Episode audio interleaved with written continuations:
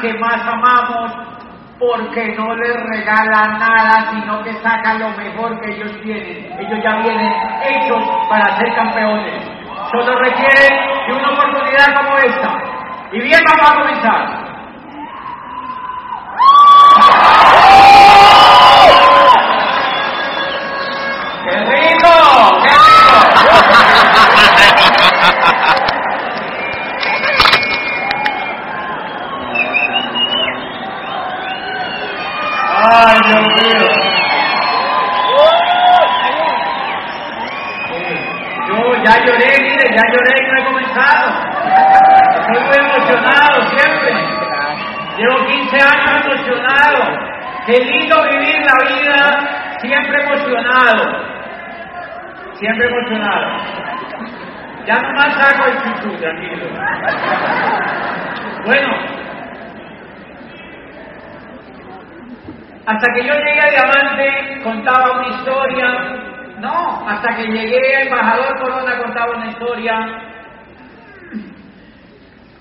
de abogado, de rector de una universidad, de alguien pues como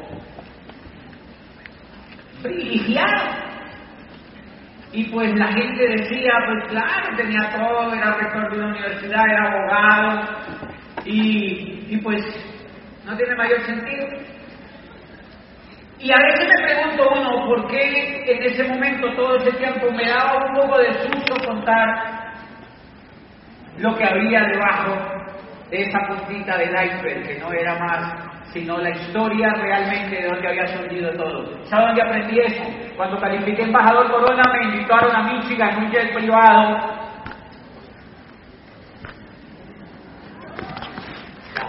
en jet.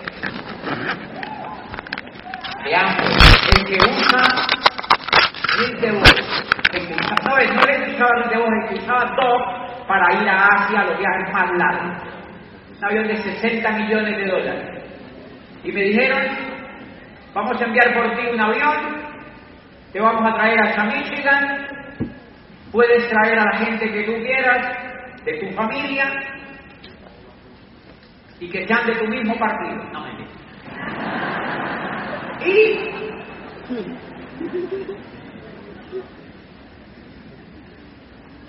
yo tenía todo listo para llevarme a mis sobrinos, a mi hermano, pa, pa, la ilusión, pa, pa. Y, y bueno, y entonces en ese avión llegamos a Michigan. Una de las cosas que hubo allí fue una rueda, una rueda de prensa con, con todos los... Es una vida increíble. Por eso, lo que les conté anoche, ¿quién no va a ser capaz de hacer eso para llegar a diamante, por ejemplo? Con toda la gloria que lo espera, con todo el reconocimiento y tal. Ah, bueno, llega a Michigan y yo le dije, yo tenía una invitación para ser orador en Las Vegas a los ocho días. Y después me dijo, no te preocupes, yo te traigo a Michigan y te regreso a Las Vegas en el mismo jet privado para que tú seas el orador de esa convención en Las Vegas. Entonces yo volé a Michigan, Michigan queda aquí, Las Vegas queda allá seis horas en avión. Yo me imaginaba que era como Cali para allá, no, eran seis horas en el jet privado con las zapatas, todo el tema. O sea, una cosa espléndida y me llevaron a La Vega de regreso a ser orador en la convención y ahí me esperando una limusina blanca, gigante, camarógrafo. Y yo decía, ¿qué hora se ocurrió todo esto? Y yo decía, en Popayán sentado en un escritorio. A veces la vida nos tiene regalos gigantes pero nosotros no lo vemos porque el cerebro lo tenemos tapado. Quizá eso pasa, yo no puedo juzgar porque yo todavía no comprendo qué es lo que ocurre, pero es algo por allí.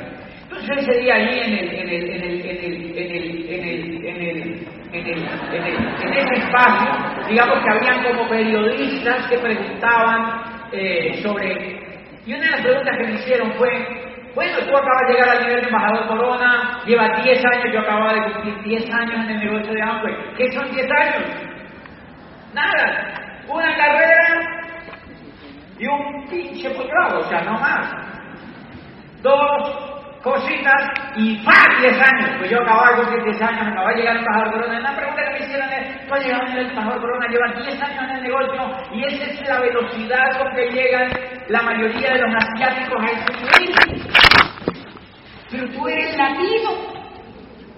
Pues era como que me quiso decir, y yo, ¿y qué quieres decir Un poquito más lento. Entonces yo le respondí a la persona, le dije, mire, yo realmente no llegué en 10 años, yo llevo cuarenta y pico de años, el tipo jamás se voy a contar. Yo llevo cuarenta y pico de años preparándome para llegar a lo que he llegado, porque no podría de otra manera responderle, ya no son 10 años, no son 10 años, es una vida y por eso lo más lindo, nuevos, que están por primera vez en esta convención, lo más lindo que ustedes van a descubrir que lo que les ha pasado en la vida ahora les va a servir para bien y para mal. ¡Es maravilloso! Para bien y para mal. Si han sido increíbles padres, de va bien. Si han sido hijos geniales, si han sido eh, amigos, si han ayudado a los demás, si han hecho negocios correctos con los demás, ¡ja! se las puertas se les van a abrir. Porque ustedes se van a dar cuenta cómo pasa todo con... Aquí es donde te das cuenta cómo ocurren las cosas de increíble de acuerdo a lo que te haya pasado. Pero si han sido trampositos, mm. Por allí medio truculentito, y has por ahí hecho tu engañadita, y te gusta sacarle ventaja a otros, y te gusta pensar como cuando a ti te dan un billete falso, ¿qué es lo primero que piensas? ¿A quién se lo meto? No. Normal, y la, el grueso de la gente le dan un billete falso y dice, ¿a quién se lo meto? No preguntan otra cosa. Si así tienes ese nivel de pensamiento, pues acá te lo van a curar, acá te va a pasar. Entonces yo les contaba ese día, les dije, miren, yo empecé desde que estaba muy chiquito. Pero ojo, no soy yo. Todos hemos empezado desde que estábamos muy chiquitos, ¿o no? Desde que nosotros salimos del vientre de la madre, desde antes, nosotros ya hemos empezado. Desde mucho antes de salir del vientre de la madre, nosotros ya hemos empezado a correr, nosotros ya hemos empezado a jugar el juego, nosotros ya hemos empezado quizás a soñar. Y entonces yo también empecé chiquito. Yo nací en una literal, en el monte literal. Mi hermano y yo, que allí está mi hermano, y si es mentira, él se para y dice, eso es. Él y yo nacimos en un caserío, nuestros padres eran jornaleros de coger café al día.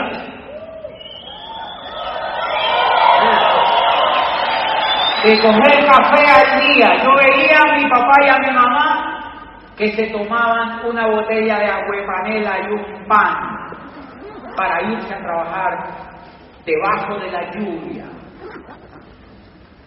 Debajo de la lluvia. Ellos se tomaban una botella de agua panela y un pan y se iban a trabajar debajo de la lluvia. Y un niño que está creciendo de cuatro años se pregunta, ¿por qué?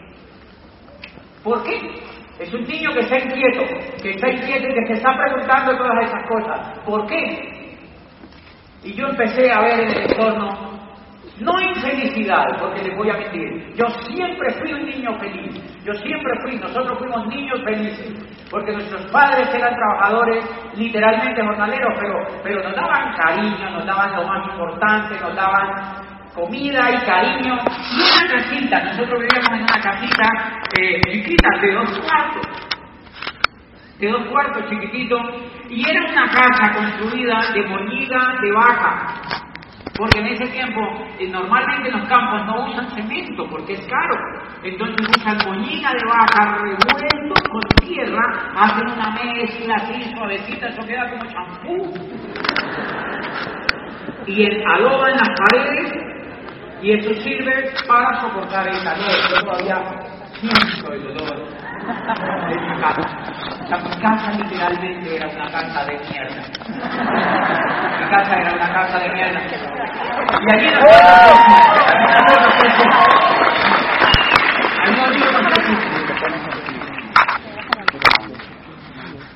A mí me mandan a la escuela, yo estaba, no sé, 6, 7 años, estaba chiquitito, cuando empieza a ir a la escuela yo leía, yo aprendí a leer rápido.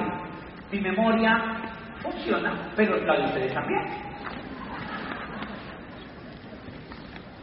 mi memoria funciona y, a mí me enseñaban a leer la boca de papá y empecé yo a leer. Y mi mamá me hacía parar en un banquito y como que le decía a alguna vecina por allí, mira hijo cómo lee y era divertido, yo sentía que mi mamá me admiraba y entonces yo me subía a ese banquito y leía y papá, después yo terminé leyendo en las misas, cuando yo iba a las misas yo leía la Biblia y me ponía como, ¿me entiendes? No me ponía pues la pijama ni nada, pero yo terminé leyendo en una misa y cuando yo veía la misa, estaba chiquito, y yo veía la misa y yo decía, wow, qué convención la chiquito. Yo estaba chiquito, pero yo veía a la gente, me gustaba la gente, me gustaba la gente. Y más o menos a la edad de 6, 7 años voy a la escuela, empiezo a leer cositas, me empiezan a enseñar. Y yo empiezo a ver que los niños que vivían por ahí cerquita no iban a la escuela, no iban a la escuela. Entonces yo voy a las casas, convenzo a los vecinos para que manden los niños chiquitos hasta nuestra casa. Le digo a mi padre que nos haga un tablero de cemento, que lo pintan de verde y en esa pared Enfrente yo siento seis, siete niños y me paro enfrente de ese tablero y les empiezo a enseñar las vocales. La M con la A y los niños. Yo les decía, si tú pones la M y la A dices ma. Yo les preguntaba, ¿cómo dije? No, pero yo no podía. Ellos no podían, ellos se quedaban mudos y yo otra vez, a ver, la M con la A, mudo hasta que una niñita decía, Mayo, wow, soy buen profesor. O sea, yo empezaba a sentir que podía enseñar. Señores, adivinen qué es lo que hago hoy. Eso, lo que hago hoy es eso. En mí había una gran vocación, en mí había una gran vocación por enseñar. Y lo más lindo, aquí la pude hacer realidad, pero no a nivel local, sino a nivel mundial. A nivel mundial, a nivel mundial. O sea, ese niño que tiene una vocación allí separadita, necesitó del negocio de Amway para lograr cumplir su objetivo en la vida, que era enseñarle a otros. O sea que ese niño desde chiquito estaba pidiéndole al universo, quiero enseñar, pero dame un vehículo que sea potente. Y el universo me hizo esperar treinta y pico de años. Y eso es lo que explica por qué yo llegué a embajador Corona y por qué yo nunca entré a jugar con este negocio. Porque yo no iba a entrar a jugar con este negocio, porque yo desde el principio me di cuenta que en ese negocio cumplía el objetivo de estar vivo para mí. Por eso cuando tú dices, es que no sé qué era lo que me pasa, conoces de ti. La mucha gente que no corre dice, sí, yo no sé qué será lo que me pasa. En mi caso, yo descubrí que aquí había un gran objetivo para mí que era inventar. Y entonces yo le decía a la gente, yo a los niños les explicaba la vocal y todo eso, y les hacía repetir, y yo empezaba a ver que, que pues ellos entendían. Hoy en día, Claro, cuando yo leo todos esos libros y me escucho todos los audios y veo cantidad de información poderosa del negocio, cuando yo voy a una multinacional y veo a un ejecutivo y le digo, y está bacán, y hola, ¿cómo estás? Y, y le saludo, ¿cuánto llevas aquí? Me dice, 13 años. Ah, 13 años. No tiene un negocio propio.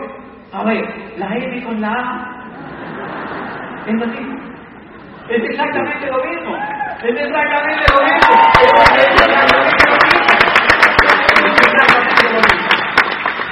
Bueno, miren lo dicho.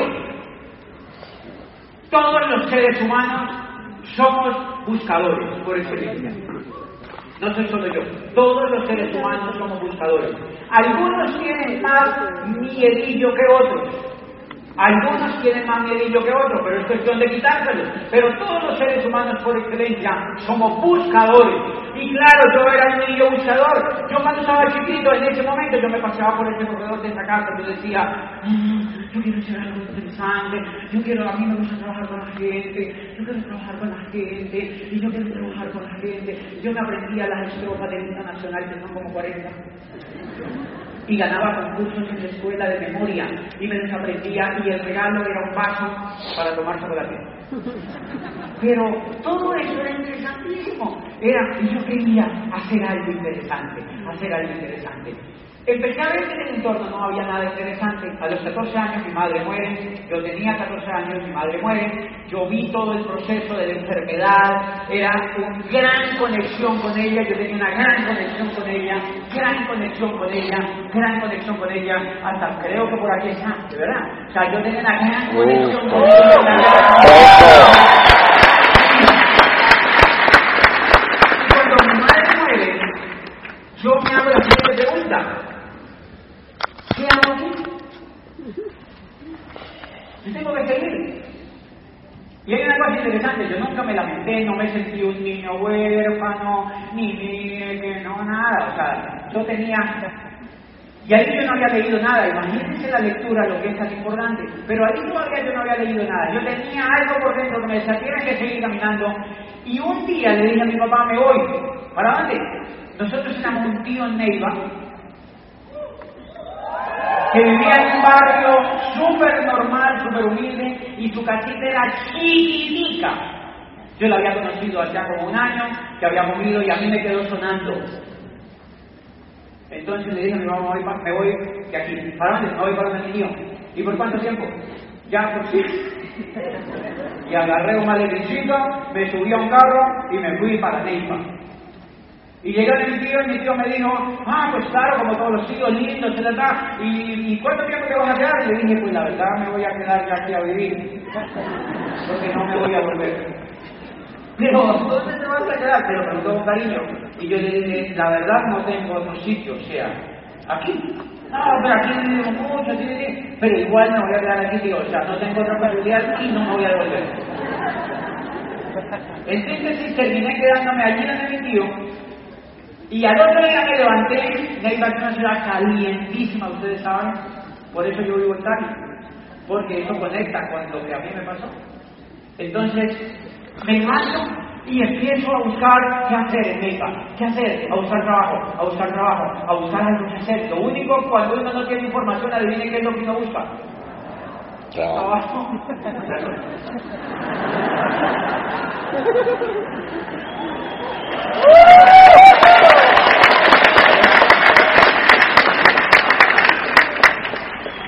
No se les olvide, lo único que uno busca cuando uno no tiene información es trabajo. Y trabajo encuentra. Porque trabajo es lo único que hay en el mundo. Y entonces yo me madrugué y empecé a buscar trabajo y me fui a las droguerías. Quiero trabajar aquí. Y yo, oye, quiero trabajar aquí. No, quiero trabajar en qué? No, aquí no hay nada. Pues no dan exactamente, no hay nada. Hoteles, quiero trabajar aquí, quiero trabajar aquí, quiero trabajar aquí. Yo era flaquito. Flaquito, yo no podía comer alberja porque quedaba como rosario. Flaquito. Era literalmente flaquito. ¿Eh? Quiero trabajar aquí.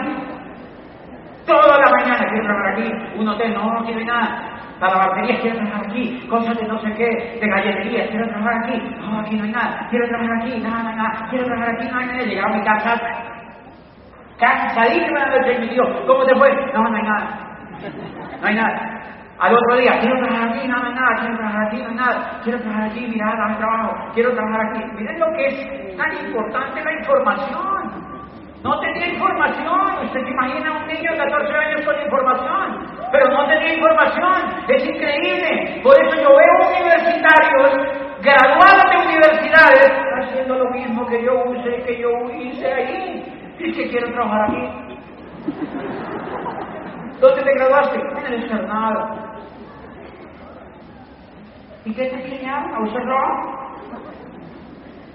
¿Falta información? Falta información. Falta información. ¿Dónde estudiaste? En la ¡Uh! Dice, quiero trabajar aquí. Es sorprendente. Yo en el teatro recibo montones de gente. Quiero trabajar aquí. ¿Dónde estudiaste? En el ISFESI. Y yo, dime, ¿qué me enseñaron? Falta información. Y entonces, quiero trabajar aquí. No, no hay nada. Quiero trabajar aquí. No, hay nada. Quiero trabajar aquí. No, no hay nada. Dos meses. Dos meses. Volteando calle, volteando calle, volteando calle, volteando calle, volteando calle. O sea que, ¿por qué les cuento esto? ¡Ah! Quiere decir que yo ya había dado muchos planes. Cuando yo entré a Amway, me dijeron, cuéntale a la gente. Yo dije, ah, no, yo ya sé. Yo ya he dado muchos planes. Cuando me dijeron, ¿tienes ya muchos planes? Ah, no, yo ya he dado muchos planes. Quiero trabajar dos meses. Y miren lo increíble, por eso el principio del liderazgo es, si tú sabes lo que estás haciendo, nunca te salgas de la meta, porque si te sales, no va a ocurrir nada.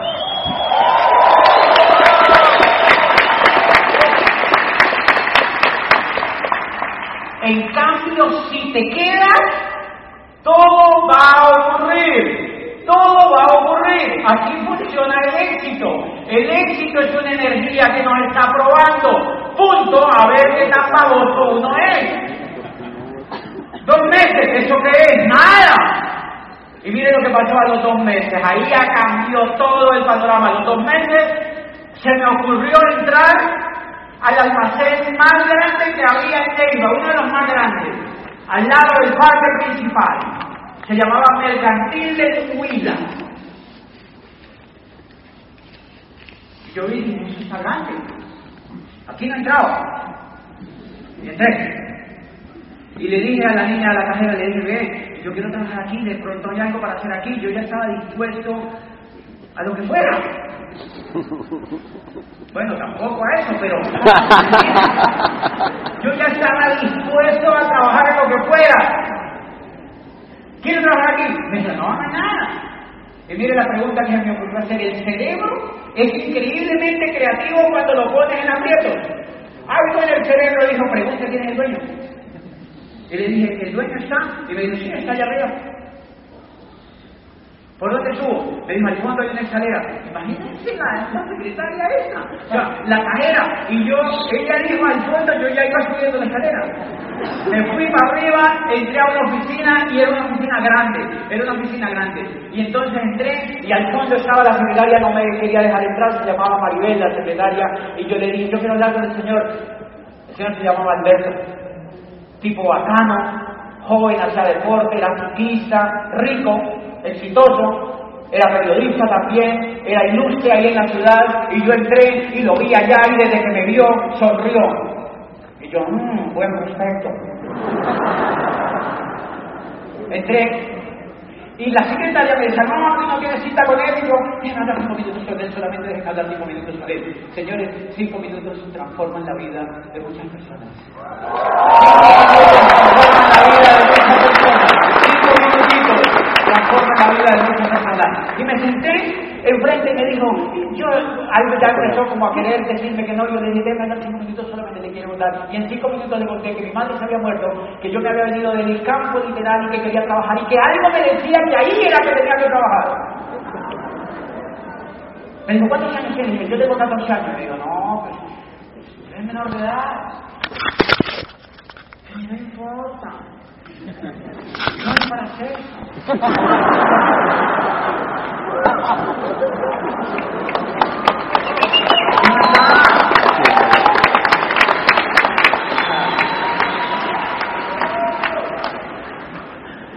Y entonces, es increíble, mire, fue tan convincente lo que yo le dije, que el tipo me dijo, yo dije, yo decía, va a decir que, haga algo aquí. Y me dijo, hagamos una cosa, probemos a ver si sirves de mensajero, me haces algunas cosas de, aquí de la almacén a mi casa, yo vivo aquí cerca, y probemos a, ver cómo, cómo, te va como mensajero. Porque él me dijo, ¿qué sabe hacer? Y pues yo le dije, pues comer y andar en la calle. Porque ni a cena había ido, o.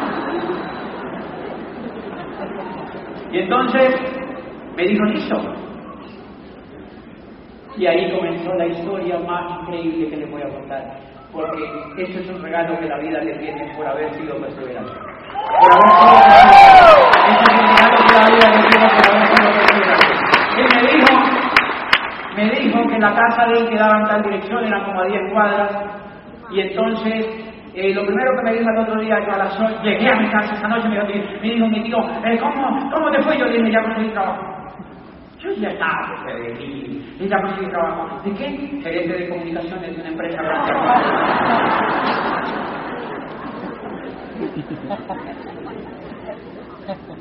Mi tío era mensajero, tenía 78 años y era mensajero de la gobernación de Huila. Desde chiquito había trabajado como mensajero y ahora su sobrino era un fulgurante mensajero. Yo creo que mi tío dijo que duplicación, que chimba, que chimba de familia, ¿no?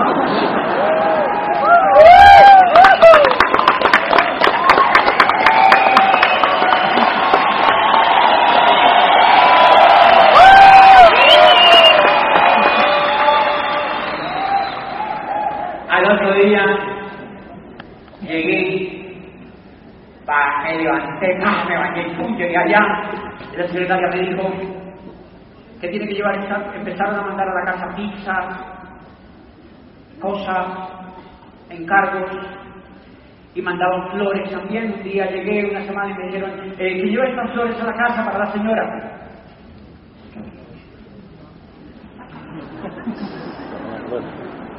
Entonces yo agarré las flores y me fui. Allí no había güey ni nada. Sea, eso era. Uy, marica, por aquí no hay.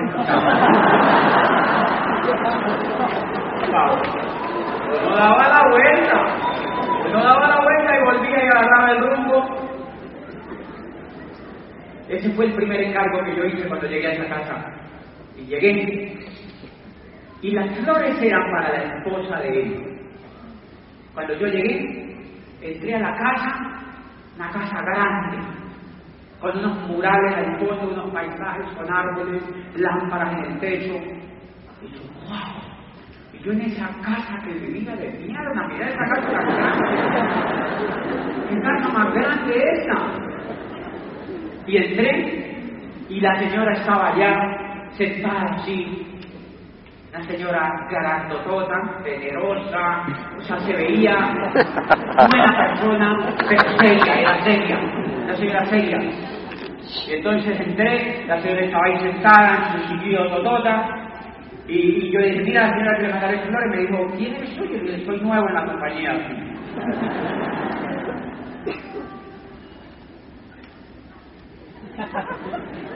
Y entonces le entregué las flores y tal, y ella estaba viendo televisión. Estaba viendo una novela, era por la tarde. Me acuerdo mucho que se llamaba Los ricos también lloran. ¿Se acuerdan de eso? Se llamaba Los ricos también lloran. Los mexicanos nos vendían novelas sobre la Rosa de Guadalupe, que todavía le están dando como a rata eso. Guadalupe, Los ricos también lloran. Pero nosotros no pensamos, ¿han visto los colombianos cómo nos pensamos ahora los mexicanos? Porque los tenemos invadidos de películas de narcos. Tú vas a México y todo México está postrado enfrente de los televisores viendo el patrón del mal, viendo todos los narcos de Colombia. Medellín, Medellín. ¿Qué cosa más? Colombia. Tiene eso en Colombia y en Cali, por supuesto, ¿no? Si fue Bogotá, no, Bogotá no produce eso. Bogotá no produce eso. Bueno, ahora hablamos cuando te mereces. Y bueno, bueno, bueno, y entonces, pues nada, yo le traigo las flores y ta, ta, ta, y la señora estaba viendo ahí en la televisión, y, y yo me quedo viendo la televisión. Entonces yo le hago un comentario de lo que yo veía y la señora se rió. Y yo, ya, le caí bien. Le caí bien. Hoy he notado que casi sin equivocarme, todas las personas que se ríen contigo, así no te conozcan, frontales. Es increíble, frontales.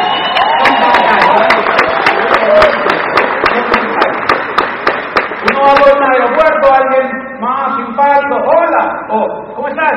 ¿Cómo estás? ¡Frontal! Es ignorante de tres días. 9% personal en tres días. O sea, lo que te estoy diciendo es que eso fue lindo que ella conectó conmigo y entonces me dijo, quédate a ver la novela. ella dijo novela, yo ya estaba tirado en el libro. Y me volví comentarista de novelas, porque yo le hacía comentarios y ella se reía, yo le hacía comentarios y ella se reía, yo le hacía comentarios y ella se reía, y entonces, bueno, pa, me fui otra vez, toda la semana yo llevando cosas, llevando cosas, hacía vueltas y tal, tal, tal, y el Señor le mandaba muchas flores. Yo creo que era bien infiel. ¡Intuyo! Y un día, a los ocho días más o menos de estar ahí, papá, me dijo ella, llegué allá nada, y me dijeron, me dijo la persona de la caja y me dijo, eh, que vas a la casa, hay que llevar algo, no, que vaya, que lo necesitas. Y yo fui y me dijo, es para que veas la novela. Y yo, le he generado una pequeña dependencia. Y me quedo de la novela y empiezo a ir siempre por las tardes a llevar cosas. Era una señora espectacular. De esas señoras que han sido las mejores madres del mundo. Después me di cuenta porque tiene, tenía tres hijas, todas, eh, tres hijas preciosas, chiquiticas. Y era una mujer espectacular como mamá. Y entonces me dijo, claro, ella dijo, este muchachito está bacano, es muy lindo. y bueno, eh, más o menos a los 10 días, no sé cuánto tiempo, me dijo, ¿tú dónde vives? Yo le dije, no, yo vivo donde mi tío, papá, papá, y me dijo, tráigase la ropa para acá y se queda a vivir acá. Se viene a vivir acá. Ya dijo acá, yo ya tenía puesto en la casa.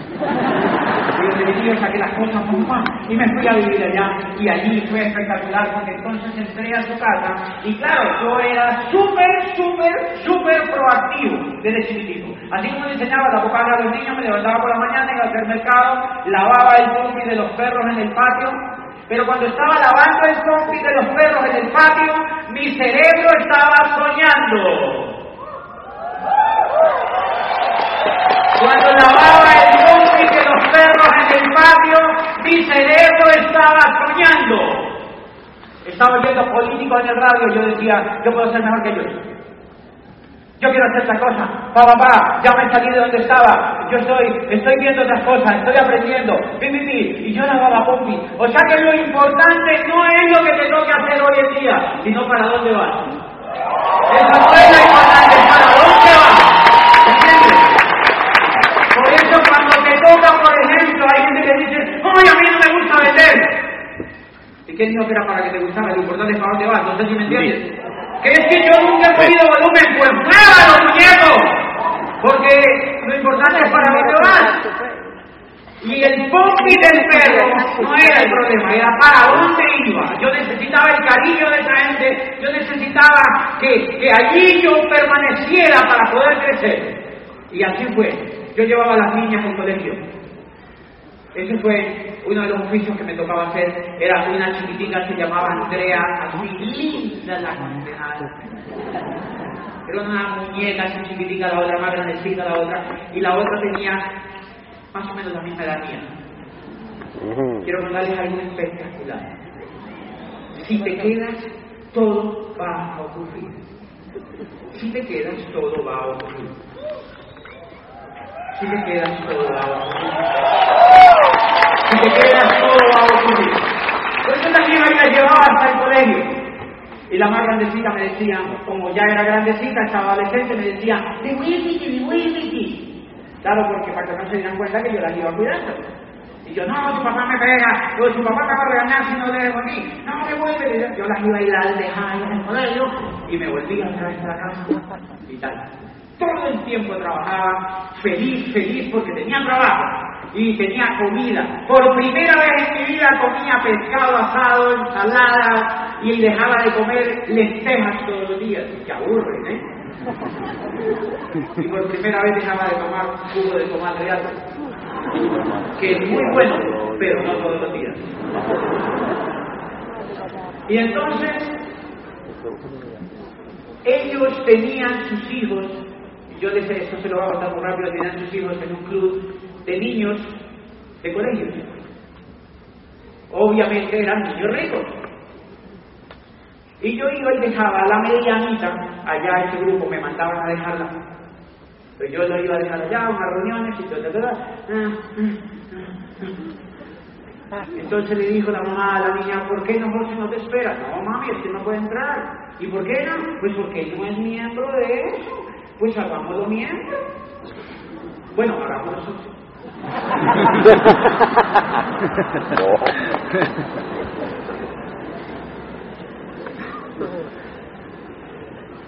Yo no sé qué hicieron a los papeles y vi, ¡pa! Yo terminé siendo metido en el grupo. Eran puros que eran los hijos de, del gobernador de Huila, los hijos de los eh, empresarios, todos bonitos, todas niñas bonitas, todos bonitos, y yo. A mí Muñero se me notaba. Es verdad, eso nunca es idea de notar a uno, pero no importa. La moñita se me nota, no se.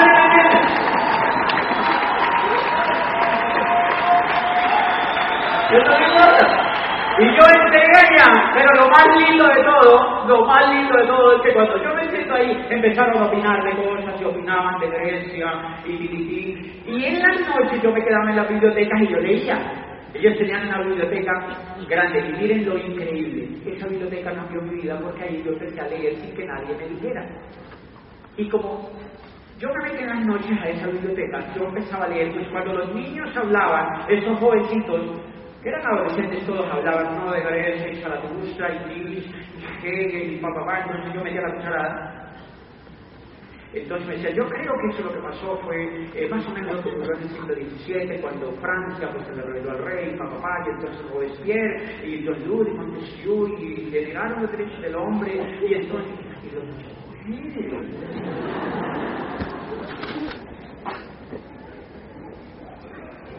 Eso llamó la atención.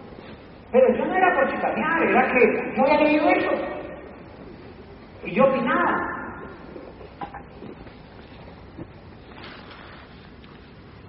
Bueno, yo empecé a ganar amiguitos allá adentro. Entonces los amigos de esos grupos ya iban a buscar a mi casa, iban allá a la casa y también preguntaban por mí. José, se hicieron amigos míos también. Y de pronto ellos habían elegido una niña del grupo que era la que, como la madre superiora de todo el grupo. La que mandaba todo el grupo. Cuando la chica dejó de serlo, necesitaba nombrar otra persona. Y de pronto, ahí estaba el hijo Rodrigo Lara Bonilla, del, que fue ministro de Justicia, eh, era mi gente, eh, fingido, desgraciado. Y de pronto, en el fondo del auditorio, escuché una voz que dijeron, yo propongo que sea José Bonilla. Bueno, votaron y yo quedé elegido. Entonces, claro, los niñitos ya iban, los pelados ya iban allá a buscar José. Y entonces la señora preguntó, ¿y por qué buscan a José? Porque él es el presidente del grupo. Como que dijo la hija, como que dice, ¿quién te mandó a meterlo allá?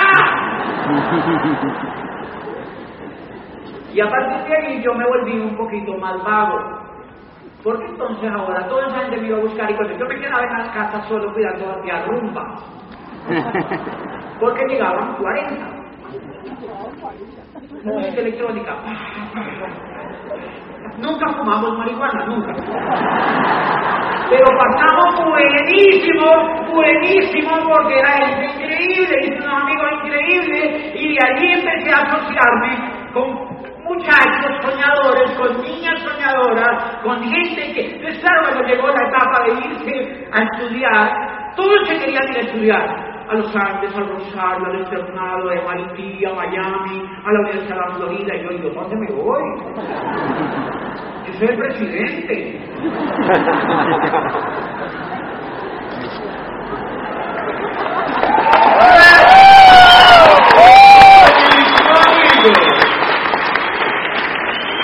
No era el presidente, pero era el más modo económicamente. Y nadie me iba a mandar para ningún lado. Entonces, la señora que literalmente había sido mi mamá, me dijo, ¿quieres aquí estudiar de noche administración de empresas? Entonces yo vi en la universidad. Yo dije, no. Si uno difícilmente encuentra un profesor bueno de día, mucho menos de noche.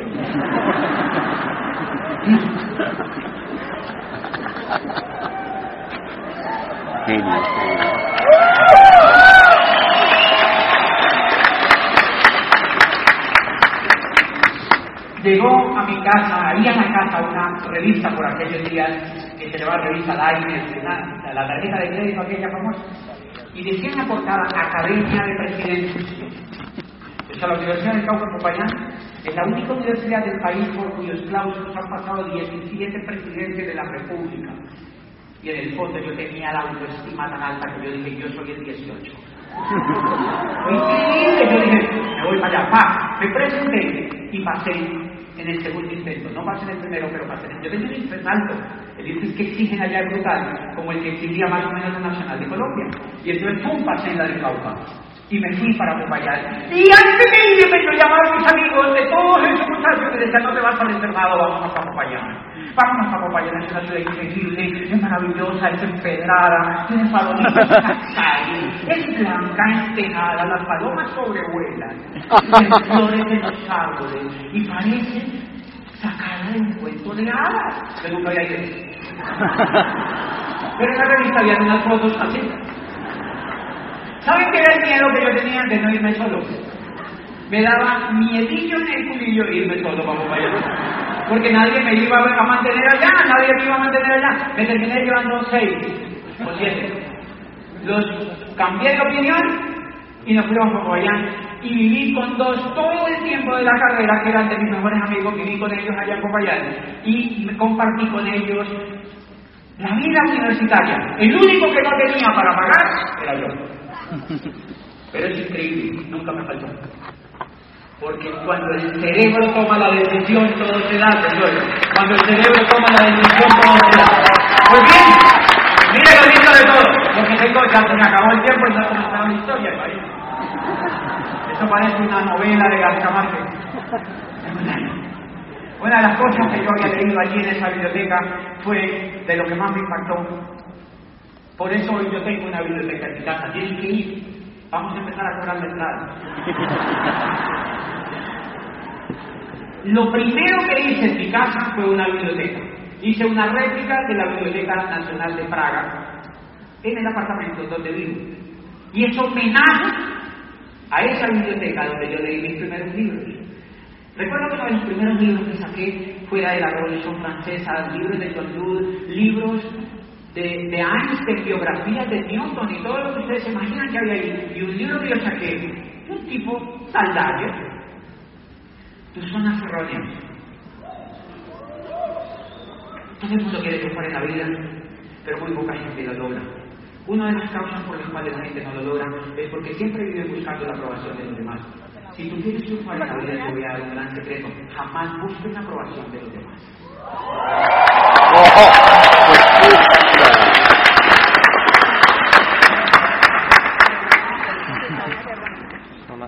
Por eso me presenté a Popayán y no les conté. Conté a nadie. Porque me iban a decir que, ¿usted? ¿Y con qué va a vivir? Y me iban a desanimar. Todo el mundo lo hace por buena fe. Por eso cuando te meten hoy me metí a Amway. No lo digas. Yo nunca lo dije a nadie. Yo ya sabía que iba a ser millonario. ¿Para qué yo voy a preguntar a otro mundo? No sé qué quiere. ¿Para qué voy a preguntar? ¿Para qué yo voy a preguntar? Eso. No, no, no, no, no. Esa ley jugó en mí un papel importante. Jamás busques la aprobación de los demás. Jamás le dije a alguien, oye, ¿qué opina? Imagínense a alguien baboso y preguntándole a otro más baboso que uno. ¿Usted qué opina? Pues lo hunde.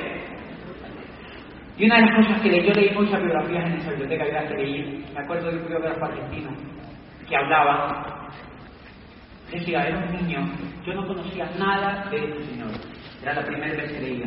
Ese es un niño que nació en un pueblo en el norte de Colombia que se llama Aracataca. Es en el Magdalena, en el fondo de la selva, un pueblo olvidado, sin agua, sin luz, completamente. Y yo me imaginaba el pueblo mío. Yo decía, peor que el mío, oye, ¡guau! Atravesé ese niño durante toda su vida quería ser escritor.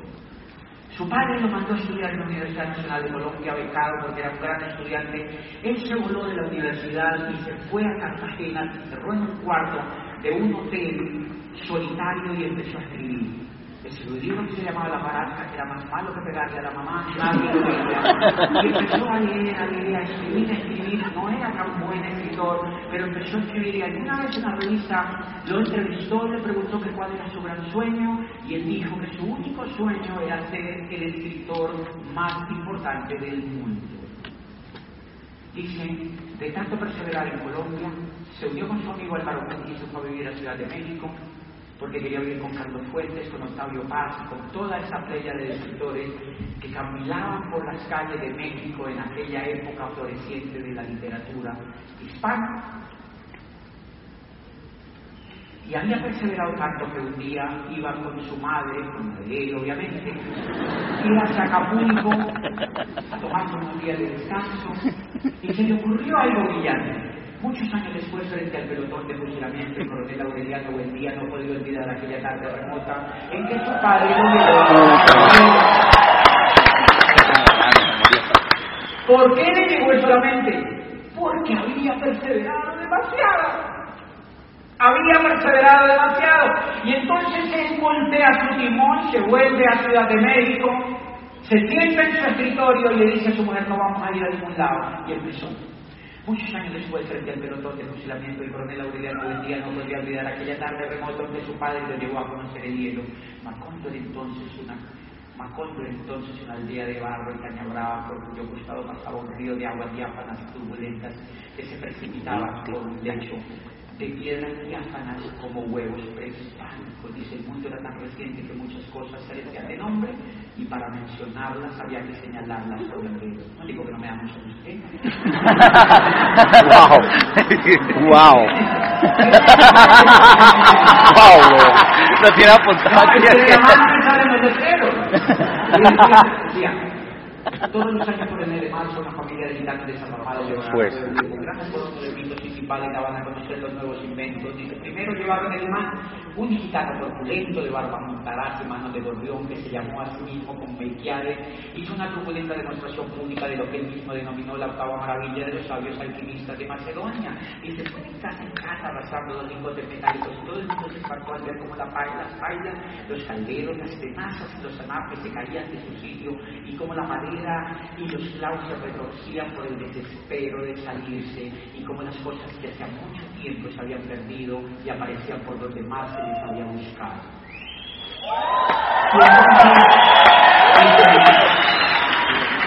Las cosas tienen vida propia, murmuraba el gitano con áspero acento. Solo es cuestión de despertarles el alma. Entonces dice el tipo, dice, él siguió escribiendo, escribiendo y escribiendo cuando había escrito durante muchos meses, más o menos al mes 12, había, escrito tanto que se había acabado de concluir la primera obra que él había escrito realmente digna de ser leída y que se llamó Cien años de soledad y que le dio el único Nobel de literatura en Colombia.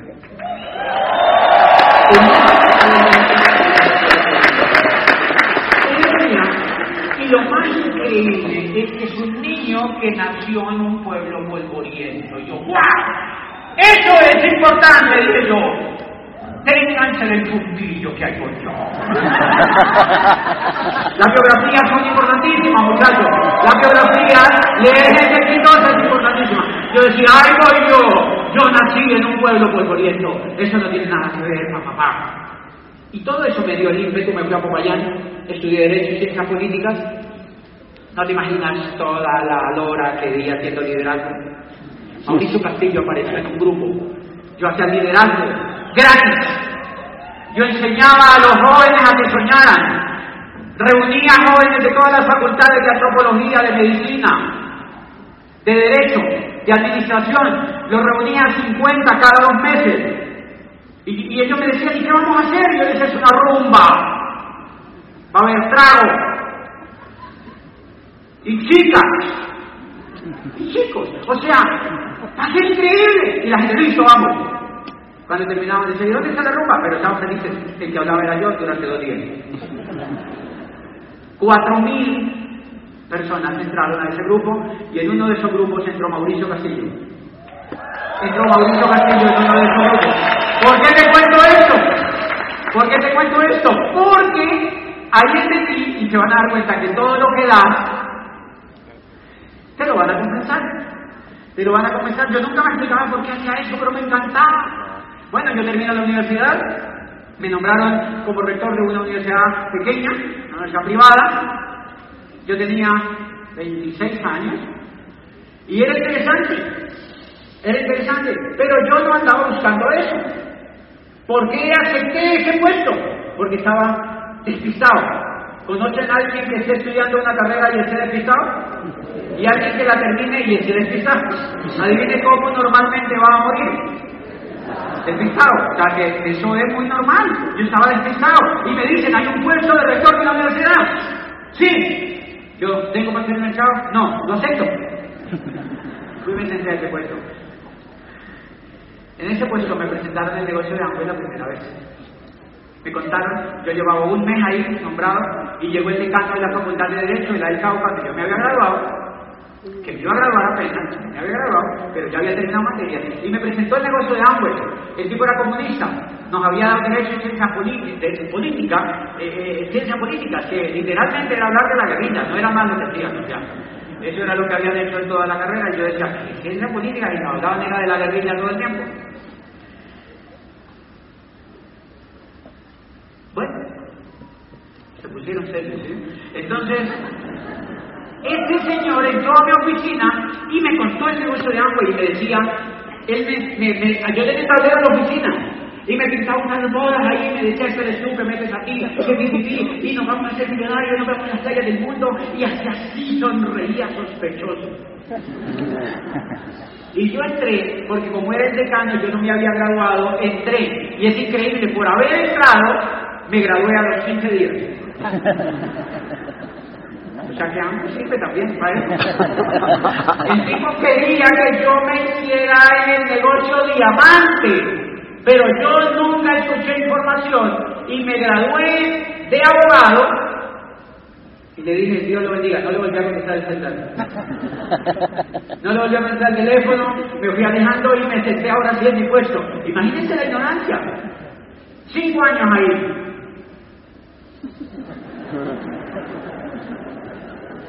Esta parte se la tienen que imaginar porque no puedo decir nada sobre eso para que no quede grabado. Ustedes ya están entrenados. No hay necesidad.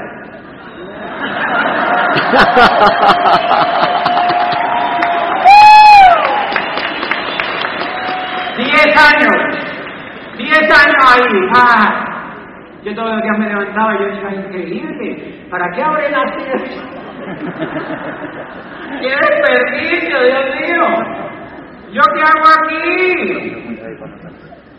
Y por dentro algo me decía, tú no estás hecho para esto, estás muy trombolo, hay una voz adentro que me preguntaba. Esa voz me preguntó tanto que terminé renunciando a ese puesto y me fui para Europa a estudiar un doctorado a Barcelona, por mi cuenta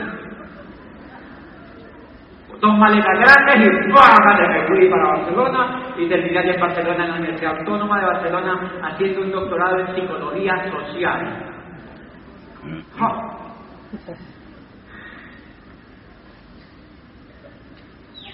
Y cuando yo estaba en clase yo decía, esto es lo mismo. Sí, tal cual. Me monté en el metro, iba un doctor de los que me daba clase. En el metro, le digo, ¿cómo es su rutina, doctor? Me dijo, yo me levanto por la mañana, me voy a trabajar a la universidad, por la tarde pues voy a una empresa por allí, por la noche veo un poco la tele, y al otro día pues me levanto, voy a la universidad, por la tarde voy a las empresas y por la noche veo un poco la tele. Y yo dije, que el mundo está lleno de pollo asado. Pero dije, eso es lo que me espera. Eso es lo que me espera a mí también. Era el doctor, que uno de los que me daba clase. Iba en el metro contigo, allá no es delito ir en el metro. Yo le estoy diciendo que porque iba en el metro era, era delito, no. Lo que le estoy diciendo es que el estilo de vida no me gustaba. Y me empecé a deprimir. Empecé a sentir una tristeza impresionante. Yo nunca me había sentido triste. Y empecé a sentirme triste, triste. Y un día iba en el metro y se me vinieron las lágrimas y empecé a llorar. Y yo, hijo, estoy llorando, estoy llorando. Y empecé a llorar. ¿Por qué estoy llorando? Me sentí defraudado de la vida, tirado. Yo decía, el mundo no me gusta como está diseñado. ¿Qué pereza este mundo? Entonces yo iba a clase y yo veía esas clases así todas raras. No, el mundo no me gusta, el mundo no me gusta. Sinceramente ese negocio es para los que el mundo tradicional no le gusta.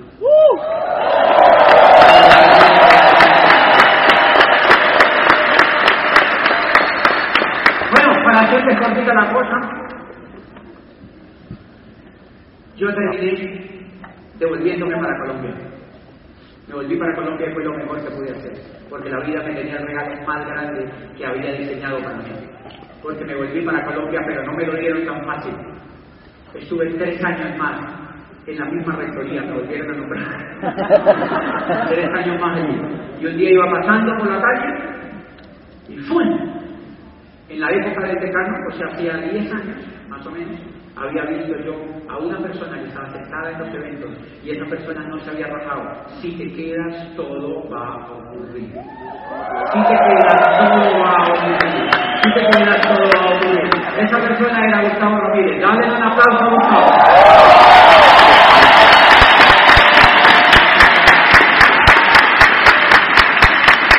Y yo doy en esquina. Y se fue así con ese caminadito de lorito que tiene. Y me dijo, ahí está que andaba buscando. Y yo, ¿qué? ¿Por qué? Y me dijo, te tengo que contar algo. Esa frase jamás se me va a olvidar en mi vida. Te tengo que contar algo. Te tengo que contar algo. Apréndansela, te tengo que contar algo. Se fue a mi oficina, entró, se sentó, y me dijo, ay, que es una cosa bacana, y no me decía que hambre. Y me sonrió así, y se hacía el huevón. Yo le dije, ¿de qué se trata? Y me dijo, es el negocio de agua. Y yo, ¡ah! ¿Qué negocio me persigue? ¿Qué estuve en eso? O sea, yo era tú. Yo también había sido tú. Y me dijo, no, usted no ha entendido. El negocio de agua tiene un programa educativo. Si tú llegas a diamante, yo te he oído hablar en auditorios y a ti te gusta eso. Tú eres un educador, pero tú estás desperdiciando.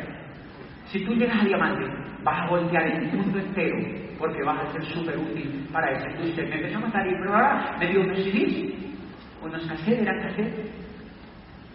Y el primer cassette se llamaba Primer Diamante en Colombia. Un aplauso para Alejandro Higuera. Un aplauso para Alejandro Ay, por eso es tan importante los líderes que ya han hecho ese negocio. Y por eso es que hay que tanto. No es la podería, Sí. es porque es un buen negocio. Como Alejandro Higuera llegó a Diamante, grabó un audio que también cambió mi vida. Me escucho el audio y me empecé a incendiar. Escucha el segundo audio. De nada sirve la técnica si no hay perro. De Sergio Rivera, nuevos. Pídanle a las personas que nos invitaron que le pasen esos dos audios. Y yo, y el tipo decía, la gente me dijo que no tiene perro, porque el perro es un chihuahua. Y yo decía, no, yo, sí yo no tengo un perro, yo tengo es un rinoceronte. bueno, yo empecé a incendiar y le dije, Gustavo, yo creo que Gustavo así, y le dije, Gustavo, vamos del decano que me presentó el negocio otra vez. Y lo agarré y le dije, vámonos, y nos fuimos. Y nos fuimos donde el decano, volteamos, le digo, yo ya me rajé. La mujer dijo, no, nos negociamos, ya no estamos juntos, eh, ya no estamos en Angüe. Si te quedas, todo va a ocurrir. Si te quedas, todo va a ocurrir. Como Gustavo y Diana no se rajaban, estaban aptos para oficiar al primer embajador corona que iba a calificar en América Latina.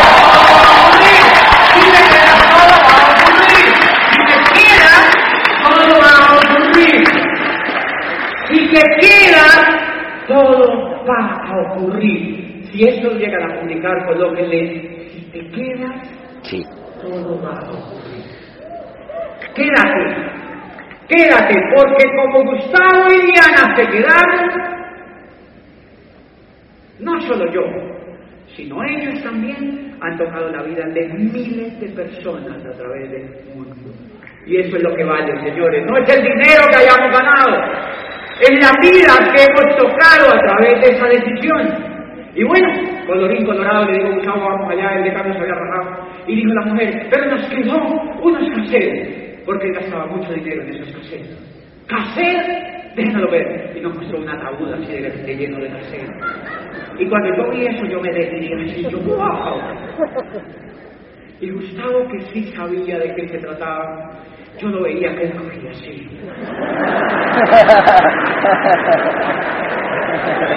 Él no hablaba nada, los cogía. Claro, se había llevado a Miguel Aguado, Sergio Rivera, los machaquirudos.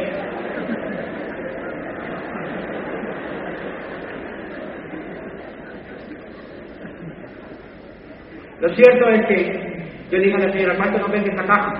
Y dijo la señora, yo la verdad no sé cuánto vale, no cuesta mucho dinero porque muchos años metiéndole eso. Yo le dije, bueno, cójale ya, nos la vamos a llevar, mientras se acuerdan nosotros nos la llevamos. sácate hasta el sol de hoy. No volvimos a ver la señora. No volvimos a ver la señora. Entonces, yo me metí esos audios por la cabeza y yo quedé como el challenger. Yo echaba humo. Claro,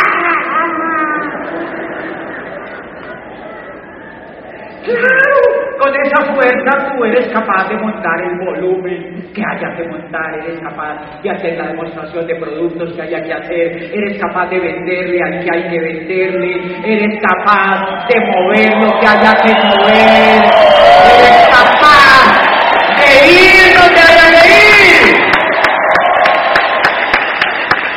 Allí no hay tiempo que pensar, entonces salíamos de noche yo íbamos con sábado, yo le dije, vamos donde la señora fulana de tal. Y íbamos y le hacíamos el pedido para el cierre. Porque había pasión. Porque sabíamos que íbamos a algún Y allí salió eso que. Y yo, una vez, un amigo me dijo, ¡Pin, que voy a hacer un pedido! ¡Mauricio, mira! No Mauricio el famoso, sino un amigo mío que yo había escuchado. ¡Mauricio! Voy para allá, quiero que compre los productos del negocio. Listo, vente para acá. Media hora de camino manejando y, y, cruzando calles, lloviendo, en un carrito que se le veía hasta el piso. Y llegué allá y dijo, sí, voy a pedir un distro. Y yo pues al menos pedí la botella también. No, sin botella. Sin botella pero eran seis puntos para la meta. Eran seis puntos para la meta, ¿me entiendes? Eran seis puntos para la meta. Y salimos corriendo para la otra casa. ¡Pah! ¿Te acuerdas de Alberto? Sí, Alberto puso una meta. Uy, Alberto no hizo pedido, claro, me acordé de Alberto. Y llegamos. ¡Alberto! ¡Alberto! Diez de la noche. El sistema cierra a las 12. ¡Alberto! Y de pronto se asoma un tipo. Marica, ¿qué pasó? ¡Alberto, la meta! ¡Somos sus amigos! ¡Venimos por ti! ¡Papi bonito! ¡Levanta la bulla! Para hacer esto hay que ser hay que ser normal, señores. Si te vas a hacer millonario, no puedes ser normal.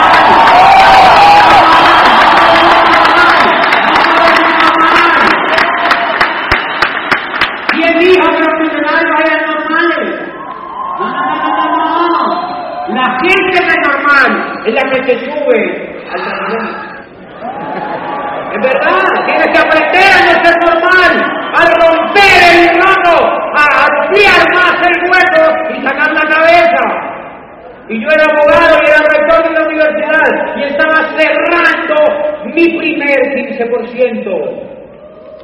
Yo me entré a jugar y yo iba con mi Atlas y él estaba feliz de que yo estaba haciendo el trabajo. ¡Andrés!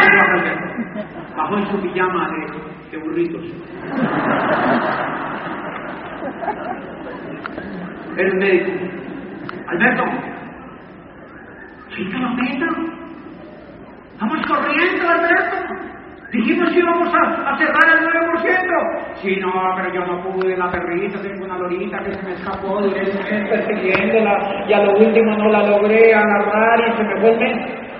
Otros tienen la tía, la perrita, la lorita que llegó mi mamá de España, todo lo que yo quiero. Y lo agarran y dicen, ¿Alberto? ¿Tengo que cerrar, Alberto? Lo que se le dice al coco, hay que cumplirlo.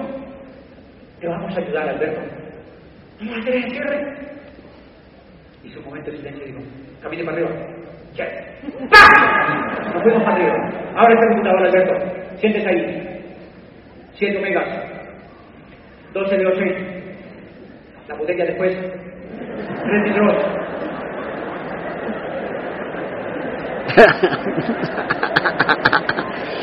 Puta. Todos los refrescantes bucales que hemos notado mal aliento, pídemelo.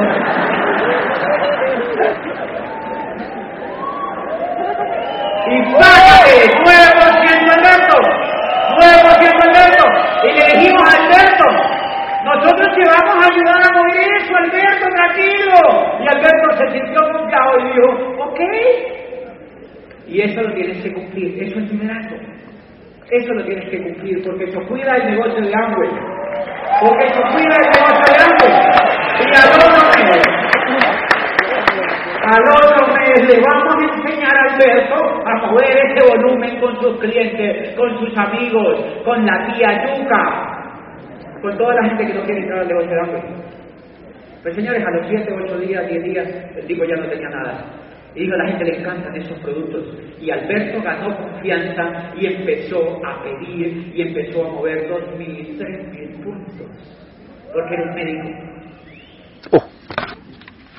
Tú generas confianza con los productos y con tu liderazgo ayuda a que eso te confíe, vas generando un negocio productivo. Y nada, empezó a correr y esa actitud, como les conté anoche, siempre fue importante para construir un negocio bien hecho. Un negocio que sea perdurable. Y bien, de ahí para adelante, todo lo que ustedes se han oído en los audios y todos los videos que han visto y toda la gloria que hemos logrado, pero sobre todo todo lo que hemos ayudado en las personas que hemos inspirado. Pero eso no se les con una sorpresa maravillosa. Las redes son algo más increíble, ¿verdad que sí? Las redes sociales es una locura. Yo normalmente no puedo estar pendiente de las redes porque a veces inscriben en el día 1200 personas. ¿Quién va a leer 1200 mensajes? Entonces normalmente hay una oficina que medio lo ve y papá, papá. Pues había unas personas que nos estaban buscando para hablar con nosotros, para hablar conmigo, con mi compañía. Y yo no sé qué pasa en la vida. Yo no había visto ese mensaje. Yo no fue por eso que lo hice, yo no había visto ese mensaje. Un día, hace un mes, se me ocurrió agarrar el teléfono y llamar a la señora que me terminó de criar.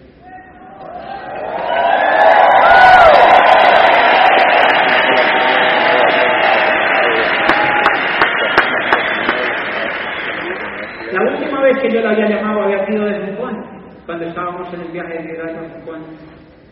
Y ella se puso a llorar cuando me escuchó. Y me dijo, yo te sigo por las redes, eres... O sea, me hizo llorar. Me hizo llorar, ella estaba súper emocionada. Y yo le guardo un cariño increíble a esa señora porque fue una segunda mamá para mí y fue la que me hizo ver la abundancia en la vida y la que me permitió como llegar a una ciudad que para un niño campesino es agresivo.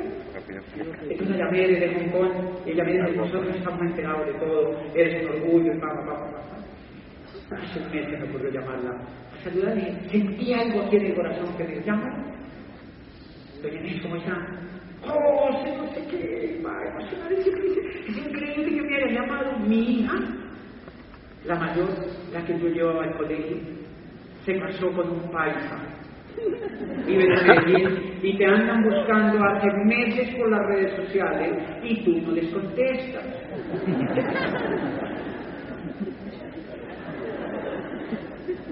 ¿Por qué no la llamas? Te voy a mandar el teléfono. Ellos quieren ingresar al negocio de nada.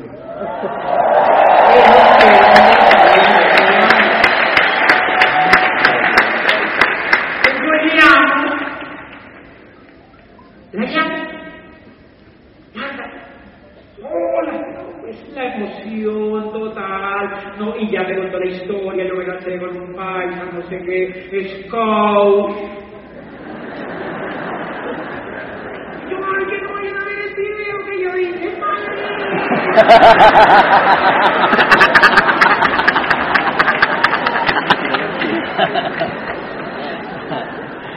dije que pinches no. ¡Que me! Y le llamo, emocionadísimo, digo, sí, mi esposo te ama, él dice que tu sueño es encontrarte en un aeropuerto del mundo. Para conocerte porque es impactante lo que hace y me lo pasó, oh, fascinante. Y me dijo, sí, nosotros queremos entrar al negocio, nosotros queremos aprender, papá, papá. Y le dije, pues miren, yo les puedo ayudar por supuesto, pero tienen que ir a la libre empresa y ellos están allí.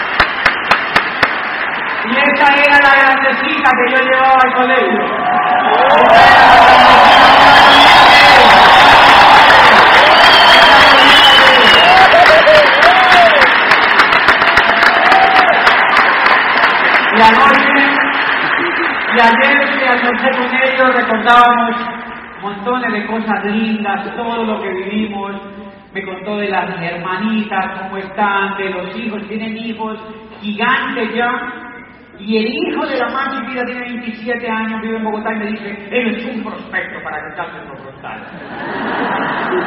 Si te quedas, todo va a ocurrir.